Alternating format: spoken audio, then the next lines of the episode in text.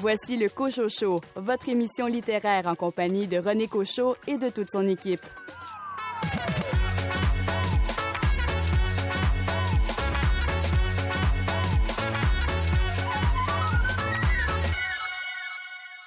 Ici René Cochot. Au nom de toute l'équipe, je vous souhaite la bienvenue à ce rendez-vous littéraire. Merci de nous écouter. Au sommaire de l'émission, une entrevue avec l'acteur et auteur Henri Chassé à propos de son roman Ciel parallèle, les coups de cœur littéraires des libraires indépendants, les nouveautés littéraires chez La Peuplade et Boréal, et pour m'accompagner, une nouvelle recrue, Sophie Vincent. Sophie, quel est l'objet de votre première chronique? Cette semaine, René, je vous parle de La reconstruction du paradis de Robert Lalonde. Louis Gosselin, c'est un roman noir que vous avez choisi. Qui s'appelle L'homme au chat de Michel Ouimet aux éditions Boréal. Julie Deshôtels, vous nous proposez un livre jeunesse.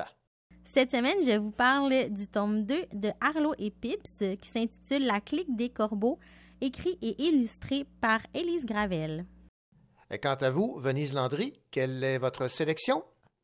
Nativa 1884 à 1955, La maîtresse de Camillien de Michel Laliberté. Bienvenue au Cochocho.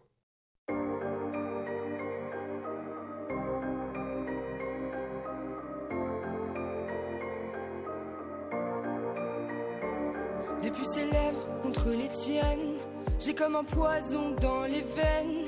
Y a mon âme coincée sous les verres. Et dans ma bouche, un goût amer. Je rêve seul avec mes acouphènes. T'as mis mon cœur en quarantaine. Mon amour, tu m'as mise à terre. Aveugle et sourde et sans repère. Je te pardonne pour mon cœur fracassé. Je te pardonne pour tout ce que tu m'as fait. Je te pardonne d'avoir tout. Je te pardonne. Je voudrais oublier, je me sens conne. J'aurais pas pensé, j'abandonne. Je mets tout de côté, tu m'étonnes. L'amour fait crever, je te pardonne.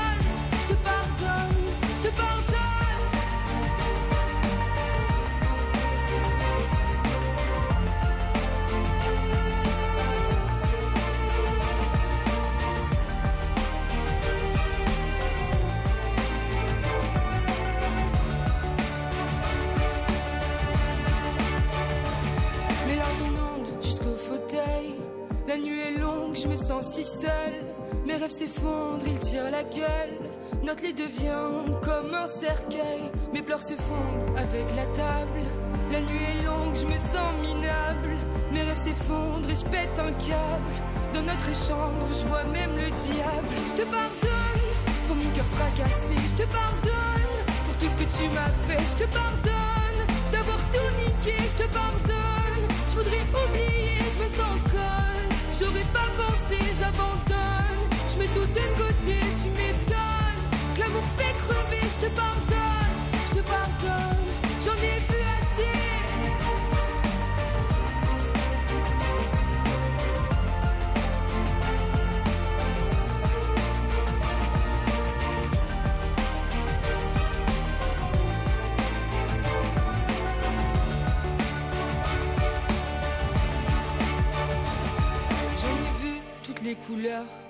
J'ai broyé bien plus que du noir sur la palette de la douleur. Toutes les variantes du désespoir. Y'a toi qui peux me consoler. Pourtant c'est toi qui m'as blessé. C'est plus pareil, je nous vois flou. Sens son sur tes genoux. Je suis comme un soldat fusillé. J'ai pas vu l'ennemi arriver. Mais j'ai appris à prendre les coups. Compte bien me battre jusqu'au bout. Je te pardonne, on va tout reconstruire. Je te pardonne, je sais qu'on va guérir. Je te pardonne, je peux pas faire autrement. Je te pardonne, ça sera beau comme avant. Je te pardonne, accroche-toi à mes bras, abandonne. Tous les manèges à trois, je m'en tamponne. Du temps que ça prendra, je te pardonne, je te pardonne, je te pardonne.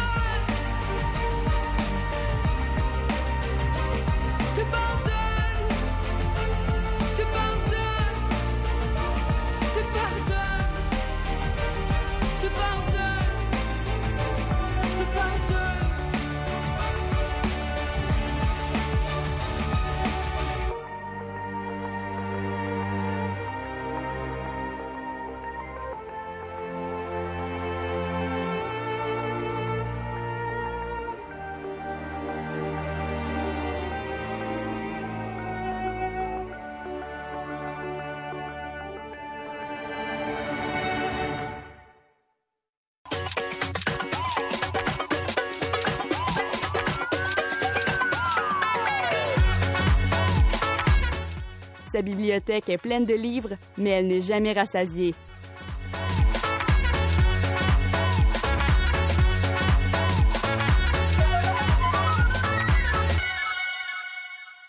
Nous sommes très heureux au Cochocho d'accueillir Sophie Vincent. Sophie qui euh, a été euh, chroniqueuse à une certaine époque au euh, Cochocho, mais pour des raisons professionnelles avait euh, temporairement mis fin à ses, chroniques, mais euh, elle est de retour et nous en sommes très heureux. Sophie Vincent, ben, je vais vous la présenter. Elle est coordonnatrice du pôle régional en enseignement supérieur de l'Estrie. Son rôle est de construire des ponts entre les cinq établissements collégiaux et universitaires de Sherbrooke et avec la collectivité.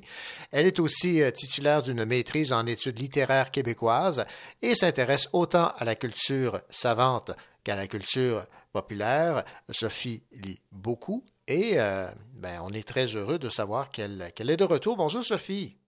Bonjour René, merci beaucoup de m'offrir cette opportunité de parler de littérature. C'est toujours euh, un plaisir d'en discuter avec vous. Ben voilà, alors Sophie, pour casser la glace, pour euh, lancer cette nouvelle collaboration, vous avez choisi euh, un livre signé Robert Lalonde. Ben oui, c'est une des très belles lectures que j'ai faites dans les dernières semaines. Pour commencer, j'ai envie de vous, lancer sur une question, René. Est-ce que, est-ce que vous vous êtes déjà imaginé comment vous réagiriez si euh, votre maison, du jour au lendemain, euh, passait au feu et détruisait l'ensemble des biens que vous avez accumulés au fil d'une vie? Ben, c'est sûr qu'on y pense, on y pense tous, surtout que nos voisins, à l'époque où euh, j'étais à Saint-Gilles-de-Lobinière, leur maison a, brûlé et euh, évidemment, ils avaient tout perdu, y compris euh, les photos dans leurs albums de photos.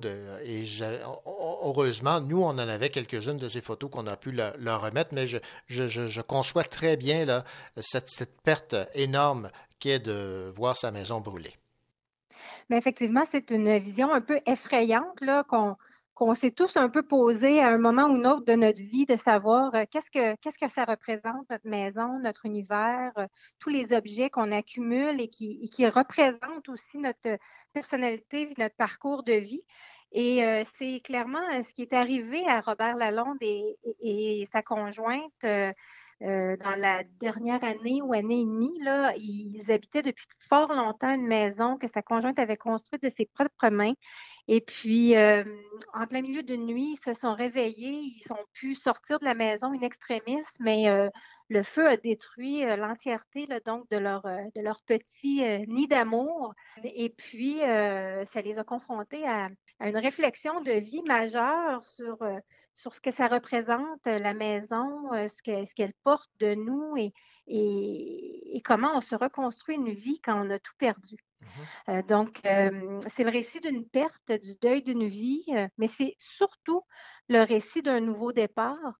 Et puis, pour moi, c'est une première incursion dans l'œuvre de, Robert Lalonde. Je n'avais jamais lu ses romans. J'avais souvent été tentée de le faire, mais pour toutes sortes de raisons. Hein. Vous savez, on est en librairie, on prend un livre, on le regarde, on le redépose, on choisit un autre livre. J'avais jamais eu de rencontre avec Robert Lalonde. Puis là, cette fois-ci, cette thématique-là, moi, me parlait plus personnellement, je trouvais que c'est une réflexion qui arrivait à, point nommé dans ma vie. Euh, puis, euh, cette lecture est, une lecture très intéressante, très importante, je pense.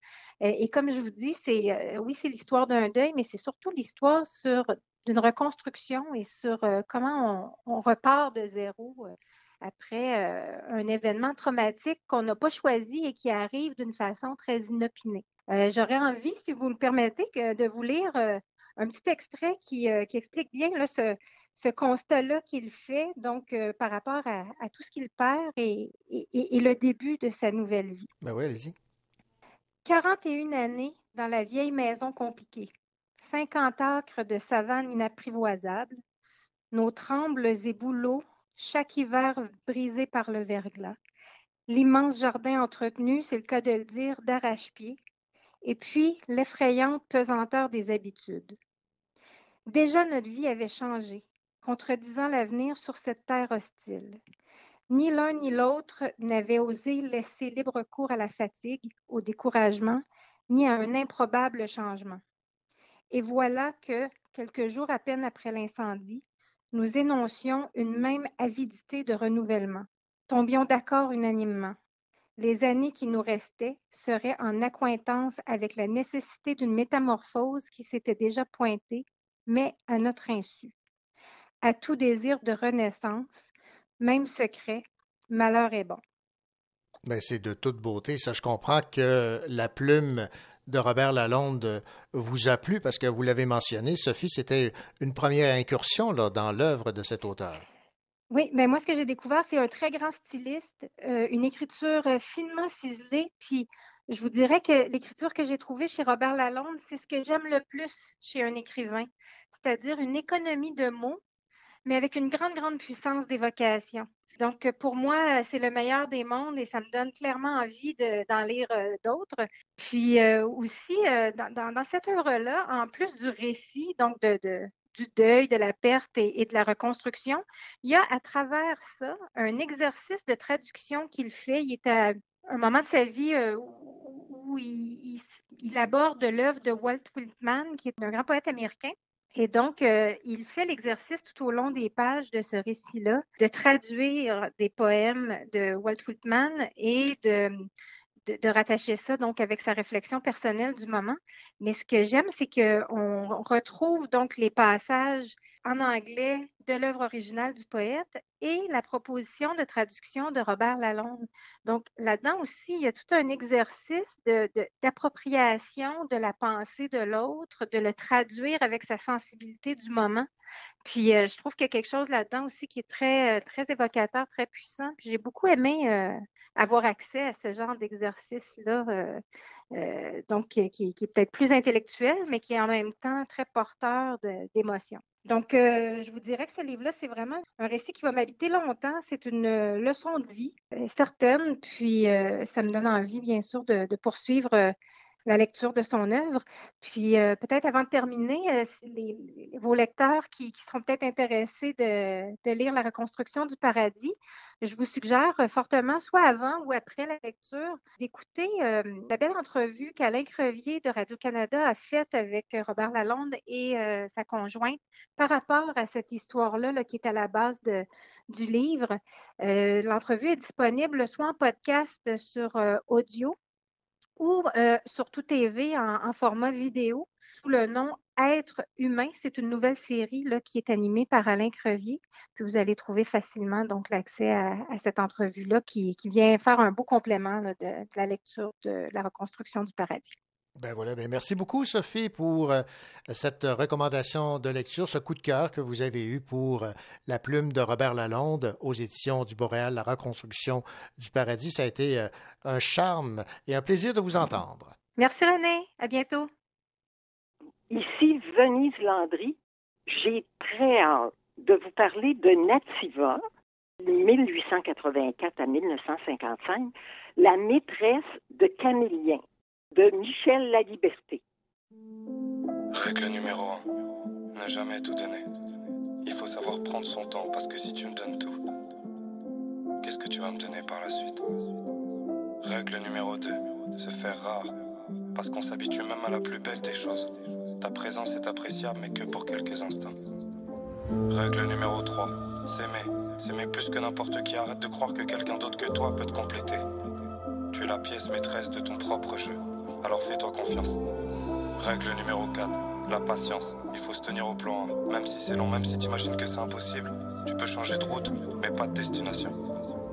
Tellement de rêves qu'on dirait presque qu'on est les mêmes, qu'on aime bien se donner en spectacle, on se détache, on se répare. Tous nos rêves sans une réponse, trop de questions, tout devient très sombre, j'ai l'impression qu'on m'agresse, qu'on ne m'aime pas pour ce que je suis, mais je vais me redresser, ne plus me vexer, je suis pressé mais pas blessé, franchement j'essaie de traverser les averses, les tempêtes, je marche sur un pressier, je vais m'engraisser, je suis dans l'excès, trop de décès. Dans la famille, plus trop d'amis qui m'aiment pour ce que je suis. J'ai pas essayé d'être quelqu'un d'autre. Je fonce à toute allure et je ne vois pas de panneau. Je m'efforce à me dire que ce monde ne sera pas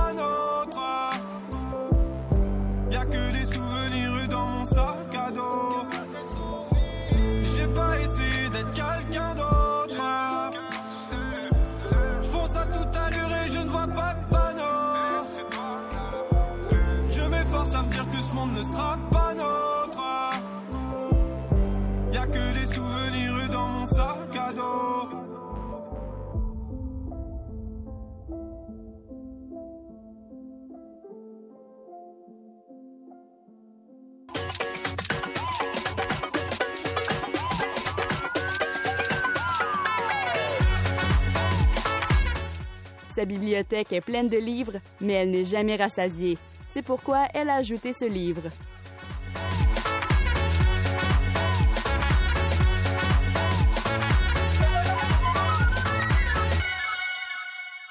Bonjour Venise.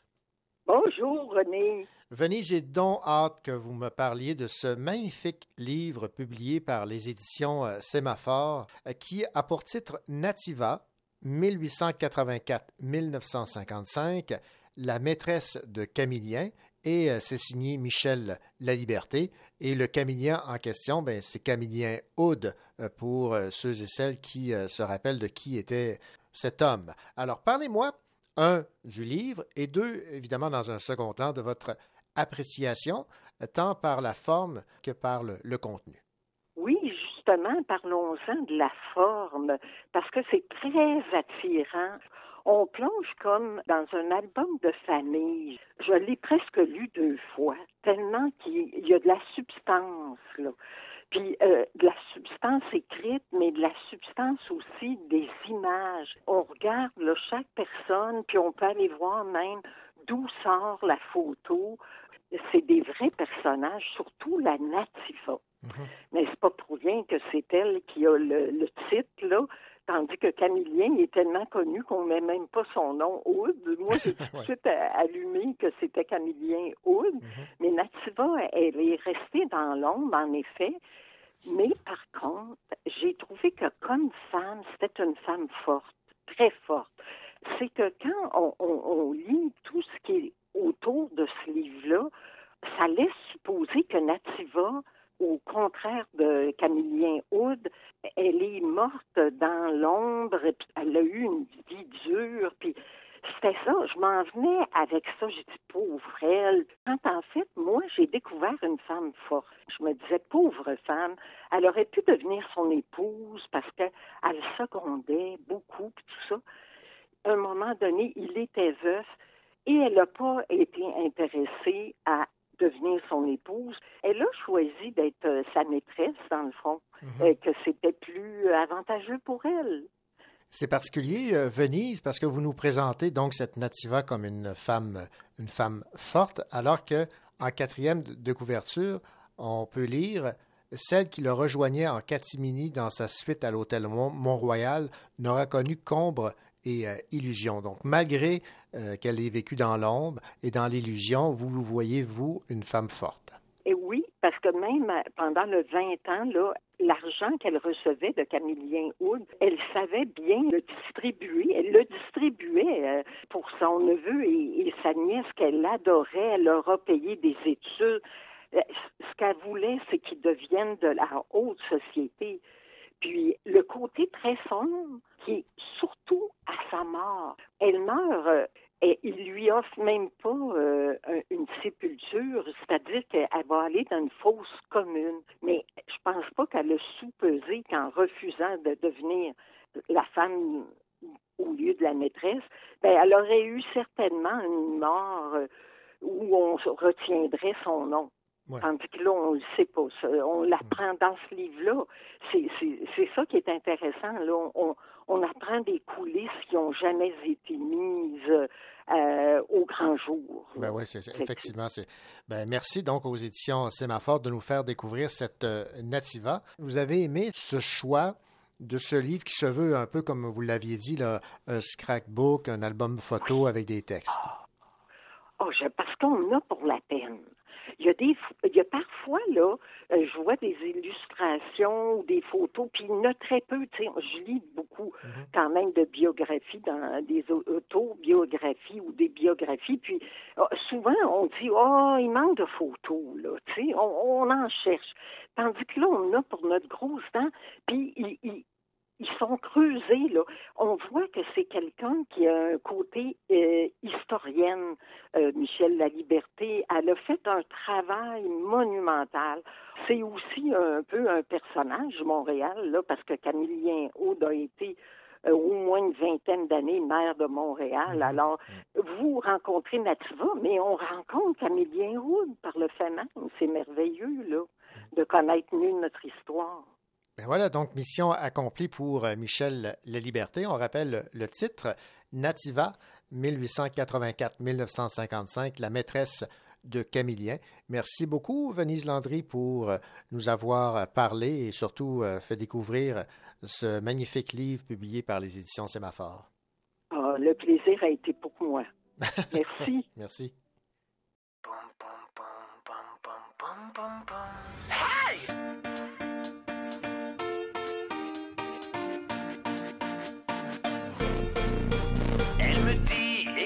Chanson contente, pas une chanson déprimante, une chanson que tout le monde aime. Elle me dit, tu deviendras milliardaire, t'auras de quoi être fier, ne finis pas comme ton père. Elle me dit, ne t'enferme pas dans ta chambre, vas-y secoue-toi et tant, dis-moi c'est quoi ton problème? Elle me dit, qu'est-ce que t'as, t'as l'air coincé, t'es défoncé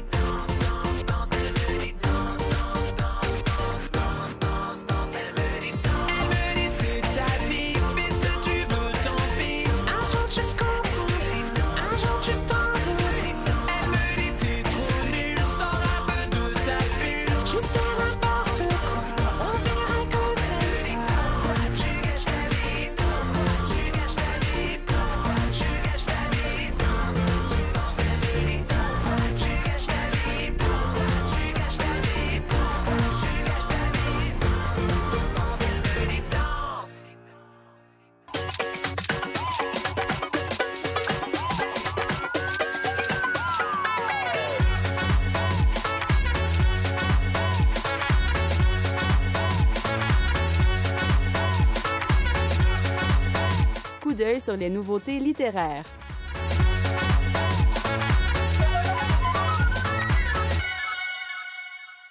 Après le succès international de Homo sapiens, Niviaq Corneliusson revient avec un chef-d'œuvre d'hypersensibilité et d'audace dans lequel elle aborde de front le difficile sujet des épidémies de suicide qui touchent son pays natal, le Groenland. Écoutons Mylène Bouchard, directrice littéraire des éditions La Peuplade, nous parler de ce roman, La vallée des fleurs.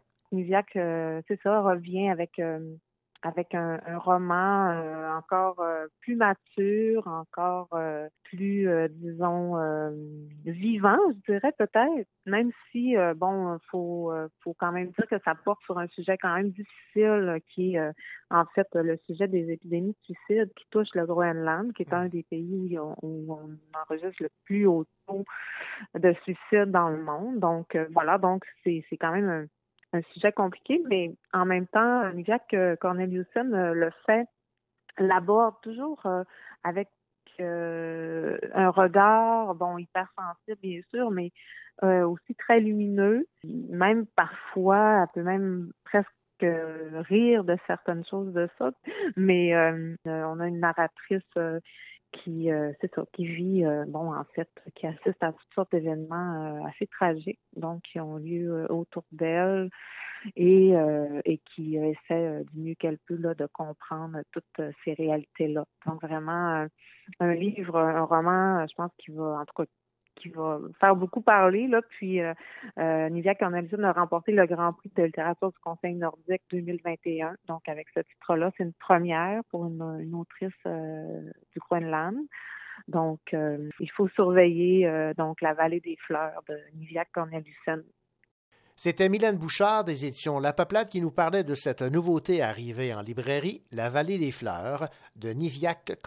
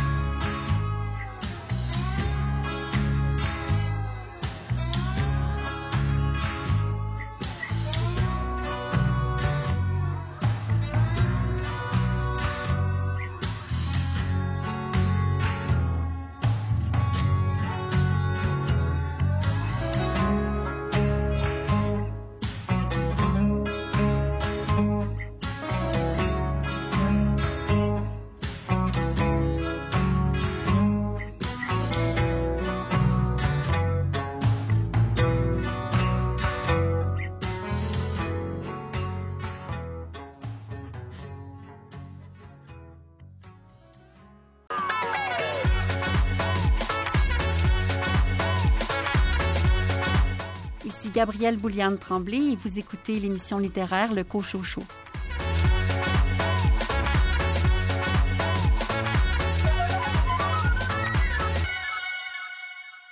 Les libraires indépendants nous font part de leur coup de cœur chaque mois. Voici ceux du mois de janvier.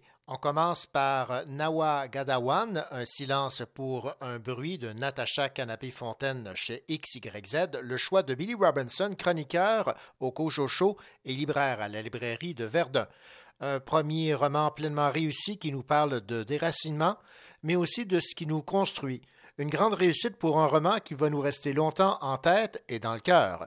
Voici les commentaires de Billy à propos de ce roman, tout premier de Natacha Canapé-Fontaine magnifique roman. Elle nous parle de cette génération-là, aujourd'hui, dans la vingtaine, qui se cherche un peu. Ils sont en ville euh, pour des études ou pour euh, aspirer à, d'autres univers, à un futur peut-être différent. En fait, c'est l'histoire de Monica qui euh, va tomber vraiment en amour avec une artiste lorsqu'elle va la découvrir dans une exposition. Elle va tomber en amour avec cette, cette œuvre-là, cette façon qu'elle a, cette artiste, de, de proposer des œuvres inoues c'est vraiment ce qui va la transformer complètement, en fait, qui va lui faire prendre compte de ses racines, qui va lui faire euh, se poser beaucoup de questions sur son propre cheminement. Alors, euh, ça va la ramener chez elle dans le coin de Pessamit, où euh, elle va tenter justement de reprendre racine dans son univers, en fait, dans, dans tout ce qu'elle a construit, avec bien sûr avec les bons et les mauvais côtés de, notre histoire. Alors, c'est très beau, il y, a, vraiment des passages magnifiques. C'est une première belle incursion pour Natacha Canapé-Fontaine dans le domaine la fiction. Vous allez adorer l'œuvre de Natacha Canapé-Fontaine qui ici propose vraiment un roman euh, très touchant, très percutant à certains moments, très bouleversant, qui va vous brasser. Et euh, souvent, il y, a, une narration un peu plus poétique qui est extrêmement magnifique. Chantal Fontaine de la librairie moderne à Saint-Jean-sur-Richelieu a eu un coup de cœur pour le roman Notre part de nuit de Mariana Enriquez. Toute une saga ténébreuse que celle-là, singulière lecture, étrange et glauque, mais combien hypnotisante et passionnante. Un avis partagé par le libraire David Lessard-Gagnon de la librairie Appalache et chroniqueur au Cochocho qu'on écoute à l'instant. Mariana Enriquez est une autrice d'origine argentine. Oui, ça prend deux mains parce qu'on a un livre là, qui fait un bon 800 pages. Quoique, moi, je trouve que visuellement, il a l'air d'en faire beaucoup plus si ça peut vous encourager à le commencer, il est moins long que ce qu'il a l'air. euh, parce que c'est un livre effectivement euh, intimidant à voir. Il est magnifique d'ailleurs, la couverture est, ah, complètement, ça, euh, ouais. complètement folle. C'est Ange déchu de Alexandre Cabanel. C'est complètement saisissant comme couverture. On est dans l'Argentine, on est dans les années 80. Euh, en Argentine dans les années 80, c'est la dictature de la junte militaire, mm -hmm. euh, dictature euh, violente, ouais. une grande répression. beaucoup de gens disparaissent, hein, c'est vraiment ça. entendre les idéaliques, hein, ils disparaissent. Et on suit donc Juan et Gaspard. Gaspard est le fils de Juan. Juan est un médium. C'est un grand type d'origine scandinave dans cette Argentine. Il détonne un peu, là, il est un type très grand, très blond, tout ça. Et lui euh, est donc est, un, est le médium pour l'ordre avec un O majuscule. L'ordre est une société occulte qui vénère l'obscurité. L'obscurité avec un O majuscule, encore une fois. L'obscurité est une entité qu'ils réussissent à faire apparaître par le biais de médiums, entre autres. D'autres moyens aussi sont possibles, tous aussi sordides et répugnants les uns que les autres.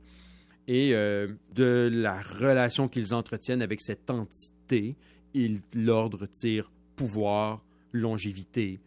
Ça se fait au moyen de sacrifices, ça se fait au moyen de, de toutes sortes de choses qui sont vraiment glauques et euh, macabres.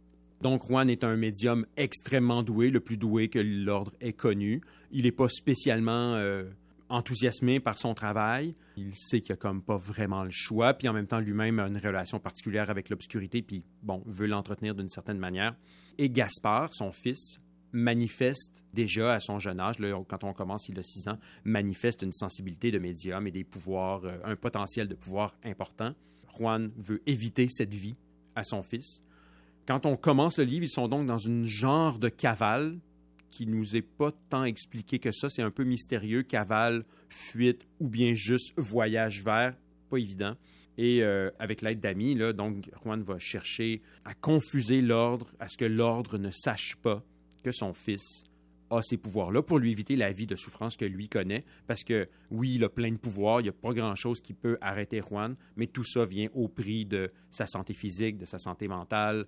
Dans la magie, il n'y a pas de façon facile. Hein? Il y a toujours un prix, puis un prix assez lourd, en fait, à payer en général. On va se promener donc à travers différentes époques parce qu'il y a des relations amoureuses, il des relations familiales. L'ordre est, est constitué à la base de deux familles mères. Donc, ce n'est pas simplement une partie de pouvoir, il y a donc effectivement une partie familiale, c'est très interpersonnel, il y a des amourettes, il y a des grands amours aussi. Oui, il y a des grandes trahisons dans cette histoire-là. On va se promener à travers certaines époques, donc Gaspard quand il est jeune, Gaspard quand il est un peu plus vieux, tu sais, aux portes de l'adolescence. On va revenir aussi dans le passé de sa mère, comment elle a connu Juan, comment en sont-ils venus avoir cet enfant. Pourquoi c'est un coup de cœur? Ben, j'aime ce genre d'ambiance. Je trouve que l'alliage entre le côté très social. Moi, je voyage, je connais pas tant l'Argentine des années 80, fait que on a un, un, ton de, un ton social super intéressant qui c'est pas porté nécessairement sur un portrait de la société argentine, mais il y a toutes sortes de petits trucs qui nous sont livrés qui donnent beaucoup de plaisir à lire. Il y a un bel alliage entre ce réalisme-là et ce côté fantastique, fantasmagorique aussi, qui sont tout à fait liés. L'ombre de la mort et de l'obscurité plane à tous les égards parce que justement, quand les gens disparaissent, quand eux, ils, sacrifient des gens, puis c'est vraiment pas Jojo, là, ben, ils font allègrement passer ça sur le dos de la junte militaire. C'est comme quand, un, quand un, enfant disparaît dans un village ou un jeune père travailleur, ben, euh, le soupçon numéro un, c'est ben, il s'est coltiné avec le régime. Donc la noirceur, le malheur, le, le, le, mal avec un grand M est un peu partout là-dedans.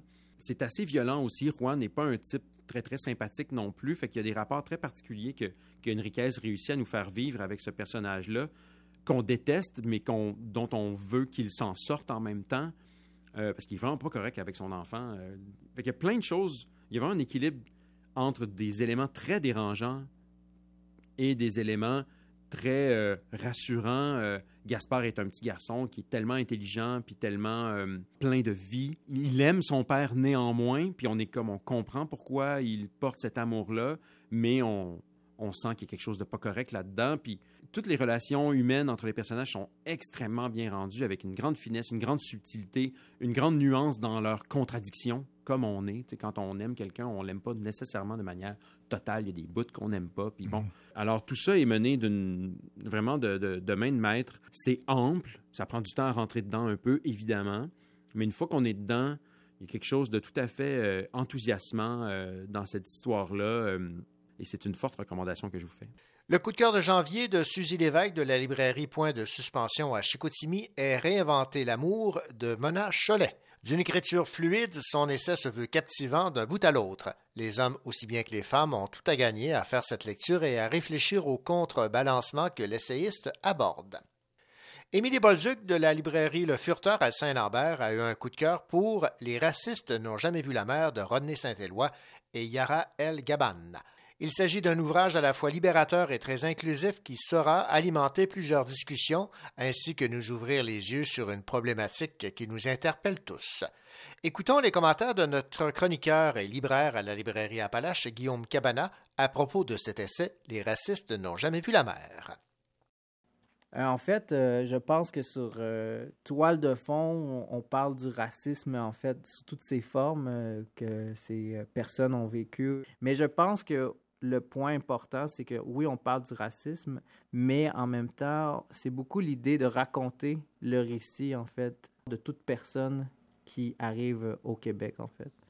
Je trouve que ce, ce livre-là est, est, vraiment sincère dans son écriture, mais aussi dans, dans le propos qu'il porte, étant donné qu'ils vont dans les subtilités, aussi dans des, des, moments importants de leur vie, des moments charnières, des moments où que, autant dans leur jeunesse, on peut dans les souvenirs, dans leur mémoire, J'aime en fait ce livre parce qu'il traite de différents aspects, mais en même temps, on, sent vraiment le côté personnel et intime de chaque personne, en fait, des deux interlocuteurs. Alors moi, c'est ça que j'apprécie, c'est une discussion vraiment sensible et lumineuse sur un sujet qui, en général, on qu'on ne veut pas aborder, étant donné que c'est une grande question, mais on ne veut pas trop semer la controverse en général quand on parle de cette question-là.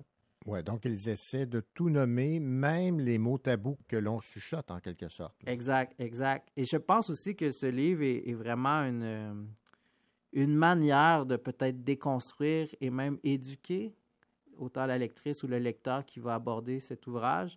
Et il y a même un passage, je pense, qui peut être intéressant, qui est peut-être en entrée de jeu euh, une manière de nommer en fait qu'est-ce que le livre euh, veut, en fait, veut faire. Et euh, c'est Romney, en fait, qui s'adresse à, Yara. Et en fait, il cite le, poème de Joséphine Bacon, euh, qui est en fait une manière pour lui d'ouvrir les yeux euh, sur la situation coloniale au Québec. Ou en fait, pour lui, c'est seulement ça, c'est les mots suivants. Je me suis fait belle pour qu'on remarque la moelle de mes os, survivant d'un récit qu'on ne raconte pas. Et en fait, c'est ça que j'aime du livre, c'est que c'est des choses qu'on ne s'attend pas, et qui, en général, euh, étant donné que la question du racisme dans les dernières années, euh, avec des événements euh, désastreux, je dirais, et même monstrueux qui sont passés au Québec ou même aux États-Unis, on a axé peut-être la vision dans les médias ou dans les discussions, dans les débats publics ou dans l'espace public sur certains aspects, en oubliant en fait que ce n'est pas seulement des drames humains, mais il y a aussi toutes les, les micro-agressions, tous les moments en fait que ces personnes-là vivent, qui ne se sentent pas légitimes dans, leur emploi, dans l'espace public, à qui prennent la parole ou même euh, au quotidien, dans des rapports en fait en dominant-dominé. Euh, et en fait, c'est ça que je trouve intéressant du livre, c'est qu'il y a cet aspect-là où qui, de manière décomplexée, terre à terre, est sensible sur ces enjeux-là. Et ce qui est intéressant également, c'est que ces deux parcours de vie, là, Rodney Saint-Éloi est d'origine haïtienne, Yara El Gaban, elle, elle est d'origine palestinienne. Oui, exact. Et qu'est-ce que j'aime beaucoup, c'est que dans leur euh, discussion euh, qu'ils ont au fil des pages, en fait, c'est qu'on sent vraiment euh, des moments qui puisent dans leur propre expérience liée à leur pays d'origine, à leur culture, mais aussi dans les choix de vie. Et en fait, je trouve ça bien parce que c'est beaucoup des aspects liés, par exemple, à lorsqu'ils sont arrivés, ou même lui quand il a pris position pour ouvrir en fait euh, son, ben, en fait ouvrir sa maison d'édition et euh, s'abandonner dans un projet qui, qui, pour lui était porteur de sens. Et c'est ça que j'apprécie du livre, c'est que c'est beaucoup d'aspects qui, je pense qu'au Québec, on n'aborde pas. Et par exemple, euh, au début du livre, il y a toute la question liée à, la notion euh, d'immigration, comme ces personnes-là, en fait, comment ils voient leur euh, statut de réfugié ou de nouveaux arrivants, comment ils doivent se battre aussi pour être légitimés à travers le système, à travers le, le, système de pointage indirectement ou même de valeurs qu'ils doivent porter pour se sentir appréciés et inclus. En fait, c'est toute la question, je trouve, d'inclusion, d'exception, de moments aussi où qu'ils ont dû prendre position, puis même s'armer pour affronter, en fait, le quotidien qui leur, en fait, était, leur mettait des obstacles, en fait, pour la, la simple chose comme avoir des papiers, avoir un emploi, louer un appartement. Alors, c'est vraiment, moi, pour moi, ce livre-là a cette notion-là qui, qui, peut être bien pour beaucoup de gens, c'est que ça permet en fait de voir toutes les subtilités, je pense, qu'on ne dit pas, mais qu'aussi, qu'on, pour nous, c'est un peu euh, tout le temps un peu mystérieux en fait. Et pour eux, euh, la manière qu'ils nomment, c'est vraiment une question de, de, de légitimer en fait euh, leur position. Bon, vous disiez également que des fois, ça peut être aussi subtil qu'un simple regard. Vous aviez un, extrait à, à, lire. Oui, en fait, il y a un passage qui, pour moi, c'était le, l'exemple parfait que toute personne qui vit le racisme a senti. Et c'est le suivant, en fait, le passage. C'est le racisme d'un regard est le plus perfide qui soit. Il ne parle pas, il ne frappe pas, il n'émet pas d'insultes audibles, il est là, son destinataire ne saurait s'y tromper. C'est une sensation qu'aucune personne non victime de discrimination ne peut connaître, parce que ça ne fait pas partie de son expérience du monde. Ce n'est prévu dans aucune analyse, ce n'est pas disséqué. Il n'y a pas de loi, et il est souhaitable qu'il n'y en ait pas contre ça. Il ne s'agit pas de paranoïa. D'habitude, ou bien je ne fais pas attention, ou bien je m'en contrefiche. J'imagine que ces femmes ont pu ressentir cette chose d'innombrables fois dans certaines circonstances. Et en fait, ce passage-là, c'est juste après l'idée qu'il y a un parallèle fait aussi au regard de domination que les femmes vivent. Et pour moi, ce passage-là, c'est vraiment euh, l'expression parfaite euh, du racisme, en fait. Parce que souvent, quand on en parle, on, s'attend à des exemples concrets, des situations où il n'y a aucune ambiguïté. Mais cette notion-là qui est, qui est abordée par ce passage-là dans le regard, pour moi, c'est ça le racisme. Oui, en fait, on, peut ressentir tout, tout, le mépris dans un simple regard. Exact, exact. Et aussi, c'est beaucoup, je pense, euh, cette question-là aussi euh, pour eux euh, du racisme, parce qu'il n'y a pas juste les côtés je pourrais dire, qui sont, euh, qui sont tristes liés à, l'éducation, en fait, euh, des humains en tant que tels. Mais il y a aussi tout le côté dans le livre qui est abordé par rapport au moment lumineux, au moment aussi qui se sentent acceptés ou qu'il y a cette espèce aussi d'égalité qu'on souhaiterait avoir à tout moment quand on, est quelqu'un qui, qui, vient d'ailleurs, en fait. Qui, parce qu'en fait, c'est aussi ça qui est beau dans le livre, c'est que, par exemple, il parle beaucoup de leur premier rapports liés à l'amitié avec des Québécois ou avec des moments qui, pour eux, se sont sentis accueillis, se sont sentis soutenus, se sont sentis aimés. La, notion aussi d'amitié peut être intéressante euh, à travers les pages parce que cette notion-là, pour eux, est exprimée avec des souvenirs qu'ils ont eus avec leurs premières amitiés avec des Québécoises ou des Québécois. Et euh, autant des moments où, pour eux, ça a été des, des moments ou que quelque chose s'est bâti avec quelqu'un d'ici, qui ont, ils ont senti vraiment un partage d'égal à égal. Et par exemple, il y a un moment où que Romney, lui, parle d'un ami qui s'appelle Daniel. Et Daniel, en fait, c'est euh, un homme qui est maintenant décédé en février 2020. Et euh, il y a un passage qui est vraiment intéressant qui, moi, me, me, me, me met les larmes aux yeux quand je, je le relisais juste avant de rentrer en onde avec toi. C'est euh, lorsqu'il euh, explique qu'il est allé au, au funérailles de son grand ami Daniel.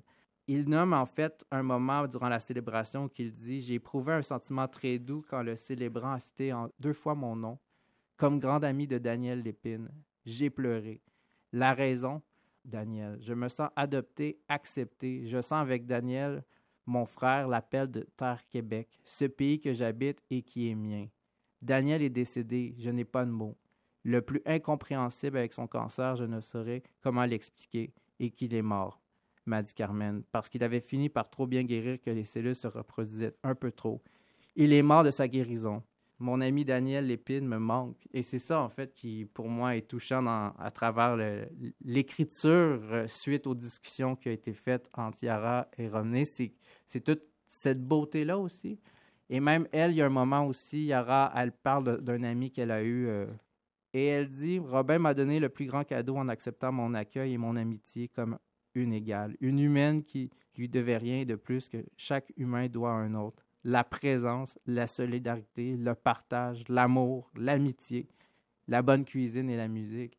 Et c'est ça que je trouve vraiment beau et qui je conseille euh, fortement la lecture de ce livre, c'est que ce livre aborde tous les aspects souvent qu'on oublie euh, de la réciprocité qu'on se doit d'avoir ou qu'on doit chérir entre les, entre les individus, que ce soit avec les gens qu'on croise au quotidien ou euh, les rencontres lié au hasard. Et c'est en fait cette espèce d'éducation-là, je pense qu'à travers les pages, on sent cette, euh, ce désir de, de, nommer en fait cette notion-là qu'on oublie, c'est qu'on est tous des semblables en fait. Et euh, en même temps, comme toile de fond, c'est une conversation sur le racisme, mais ça reste quand même que c'est un livre qui aborde de manière majestueuse la beauté, en fait, de la, pas la diversité au sens euh, populaire en ce moment que, que, ce mot prend forme, parce que je pense que c'est un mot que, qui a beaucoup de récupération, mais par rapport à la diversité, euh, la complexité aussi de l'être humain, mais la diversité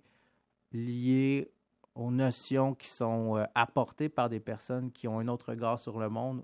Et ce regard-là ben, nous apporte aussi quelque chose de plus à notre propre regard sur notre monde. Et c'est cette espèce de construction-là, cette, cette entraide et cette solidarité, en fait, que moi j'ai senti beaucoup en lisant ce livre-là. Même les, les, chapitres, la manière qu'ils sont séparés, on parle de la question de se réapproprier l'histoire aussi. Puis il y a un moment aussi, c'est de dire que, en parlant du racisme aussi, c'est qu'on on prend position face aux mensonges de l'histoire parce que c'est quand même les Blancs qui ont écrit l'histoire.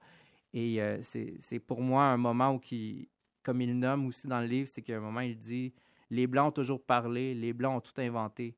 Les Blancs ont repoussé les ténèbres. Les Blancs ont civilisé. Les Blancs ont amené l'évangile de la lumière. Les Blancs ont écrit l'histoire, leur histoire, l'histoire des autres. Et c'est ça aussi, je pense, qui est, bien dans le livre, c'est qu'on aborde aussi des thématiques qu'on voit souvent dans des essais qui abordent la question historique euh, ou même de regard philosophique sur la question de l'autre, de l'étranger, de l'inconnu un, livre qui, selon moi, est, obtient la note parfaite, pas parce que c'est une maison d'édition que j'aime ou c'est une thématique qui me touche, mais vraiment parce que c'est aussi au-delà d'un livre qui traite de, des, notions qui sont difficiles à aborder aujourd'hui. C'est aussi beaucoup la question de la réciprocité entre des amis, entre des proches, entre des membres de famille aussi, parce que c'est beaucoup la question d'héritage, ou ce qui est écrit aussi à travers ça, c'est que eux parle aussi pour les membres de leur famille qui sont euh, du passé, mais aussi les, membres futurs ou les, gens, en fait, de leur propre communauté. Et c'est ça qui, je pense, qui peut être beau pour, euh, les gens qui, veulent aborder ce titre, en fait. Et euh, j'aime bien le titre Les racistes n'ont jamais vu la mer. C'est présenté comme pour certains, la mer est bleue, calme, limpide et chaude. Pour d'autres, elle est synonyme de mémoire, de violence et de douleur, rappelant les déportations, le transport d'esclaves ou encore les ouragans répétés. Bref, euh, il y a du beau, il y a du moins beau dans toute société. Oui, exact. Et je pense que c'est ça qui, est bien, c'est que on oublie aussi que le monde est tellement vaste, la, planète a tellement de, pays, en fait, qui, qui couvrent euh, son grand territoire. Et euh, c'est des questions, je pense, qu'on oublie, en fait, de parler quand on parle de la, différence. C'est tout aussi euh, des notions. Le racisme, en fait, c'est un manque d'éducation. Puis il y a un moment aussi, c'est ça qu'il nomme d'une manière très poétique, c'est que comment de fois on va devoir en parler pour vraiment changer les choses. Puis c'est ça qui qui est difficile, je pense, euh, quand on aborde ces questions-là. Puis aussi avec le Québec, je pense, c'est que on a un amour, en fait, pour le Québec, les gens qui arrivent ici, parce que c'est accueillant, mais ça reste qu'il y, a ces micro-agressions-là au quotidien. Et dans le livre, c'est transmis de manière euh, directe et sans équivoque que euh, même pour les, pour les gens qui ont des positions légitimes, il y a tout le temps des moments où on se sent à devoir reprendre, comme réaffirmer notre position face à des, à des enjeux qu'on ne devrait pas ou même à, à, des situations où que on est pris en fait à répéter un peu le. Comme lui, il y a un moment, il nomme, c'est il ne veut pas être le, le noir qui est le token, qui est la, la, bonne personne qui suit, euh, euh, qui suit en fait les, rouages de la machine pour la, permettre sa reproduction. Puis c'est ça qu'en fait qui, qui, je pense que dans le livre on peut faire du, du pouce là-dessus, c'est qu'il y a cette notion-là que même pour les gens qui, savent c'est quoi le racisme, euh, c'est difficile aussi de, déconstruire notre pensée parce qu'il y a un des chapitres qui parle beaucoup de, cette question-là par rapport aux, alliés ou aux gens qui, sont leurs compagnons euh, de lutte, en fait, face à cet enjeu-là. C'est que même quand on pense qu'on est conscientisé sur euh, cet enjeu-là ou ces, différentes sphères qui la touchent, on peut aussi être pris dans une autre forme de, racisme parce que pour eux, c'est autant de nommer euh, comment agir, comment, euh, lutter, encore dicter la, méthode à suivre, de dicter comment ça devrait être fait, en fait, cette euh, prise de position-là dans l'espace public. Et euh, je pense que ce, livre-là euh, se doit d'être lu euh, autant pour les étudiants que pour les gens euh, qui sont même dans les, pour les relations de travail ou même dans le quotidien, parce que ça reste quand même qui aborde différentes sphères autant intimes de cette euh, vision-là du monde, d'avoir une, espèce d'égalité.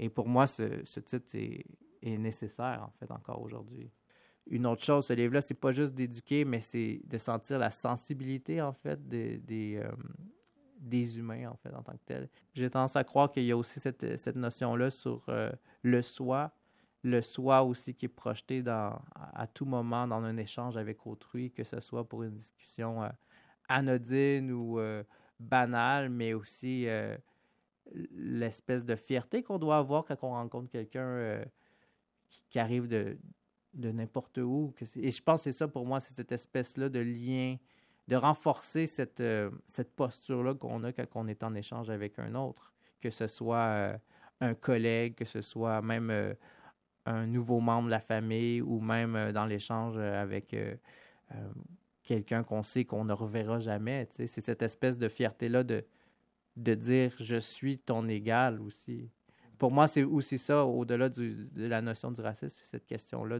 d'acceptabilité, mais aussi de, de sensibilité qu'on doit conserver. Nous terminons ce tour d'horizon des coups de cœur de janvier des libraires indépendants avec celui de Shannon Desbiens de la librairie Les Bouquinistes à Chicoutimi. C'est Poisson à pattes de Blanc, un objet curieux et inattendu, un grand Blanc et du grand Pau Pau à découvrir absolument. Voici ce qu'en pense David Lessard-Gagnon de la librairie Appalache et chroniqueur au Cochocho qu'on écoute à l'instant. Euh, c'est une image pour parler des humains. Notre héros, on est au Moyen Âge. Bastien est un jeune homme qui est déchiré entre l'amour de son père, l'amour qu'il porte à son père et son père qui le protège, tout ça, et sa soif de connaissance.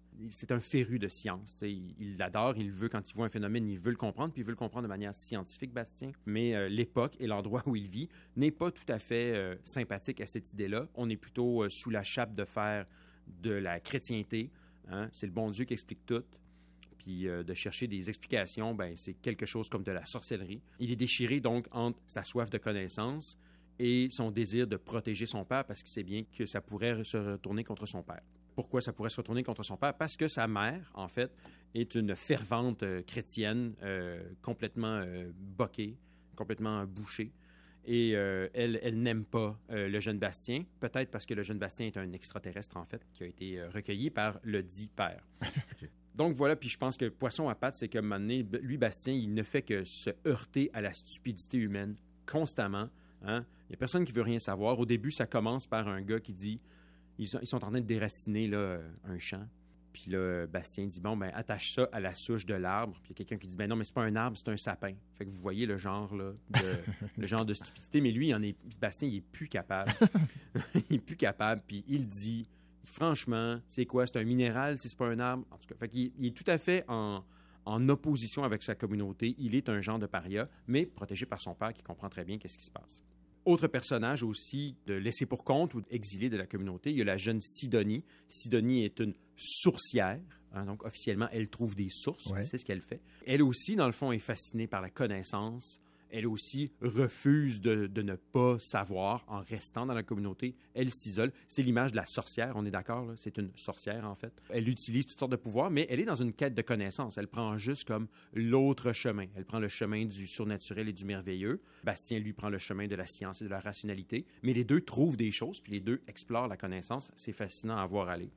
Et donc, on va avoir ces deux personnages-là qui se connaissent, mais ne se fréquentent pas. Il y aura évidemment là, une histoire d'amour qui va se développer entre les deux.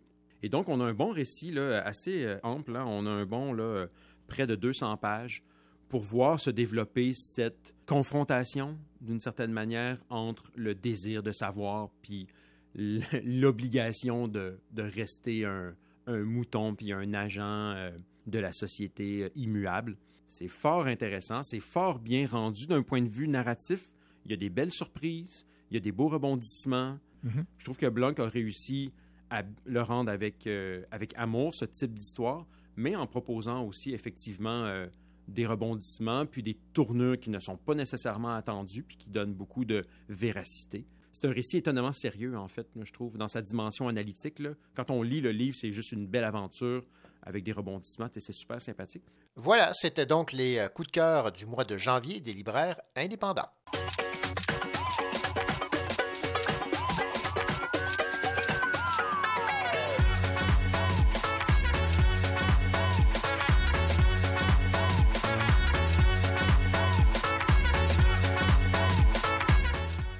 Voici la deuxième heure du Cochocho.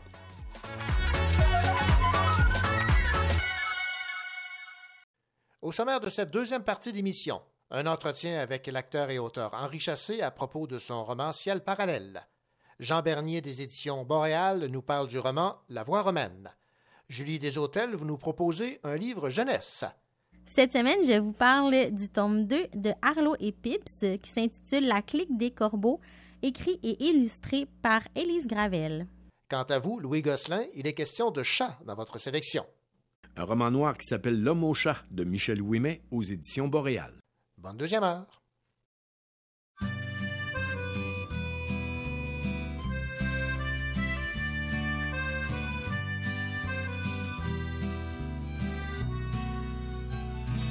Comment ça va, ma petite sœur? Viens que je te serre dans mes bras. Puis as-tu retrouvé le bonheur dans ton trip au Canada? Dans le bout de cette année, il s'est pas passé grand-chose, c'est un peu morose. J'espère au moins que c'était le fun là-bas. Je suis fier que tu m'aies pas ramené un beau-frère de l'Alberta. Ça m'aurait un peu ébranlé. Jure-moi donc que ce fois-là, tu restes à maison pour de bon. Anyway, je suis content que tu reviennes. T'arrives en même temps que l'automne. C'est que ça m'a fait ben de la peine de te voir partir, ma mignonne.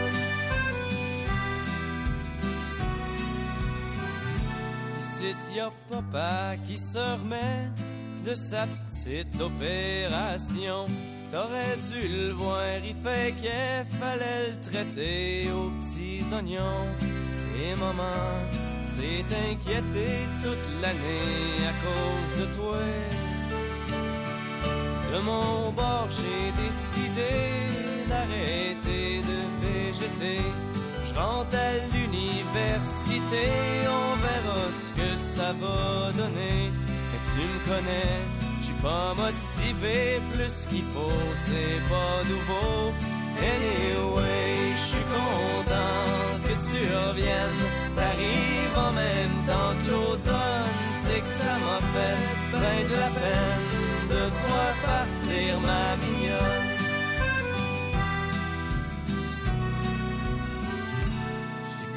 L'an passé, ça avait pas trop l'air de filer. Il m'a dit que t'avais pas appelé depuis sa fête en février.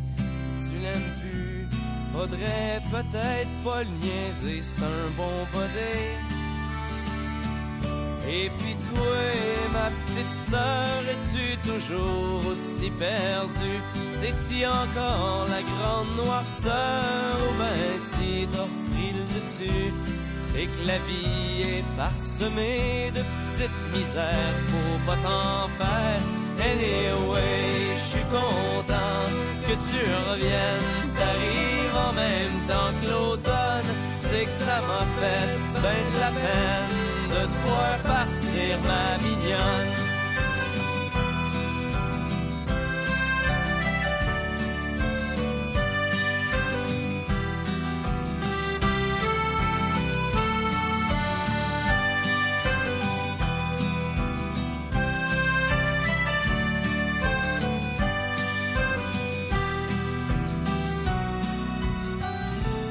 Anyway, je suis content que tu reviennes, t'arrives en même temps que l'automne.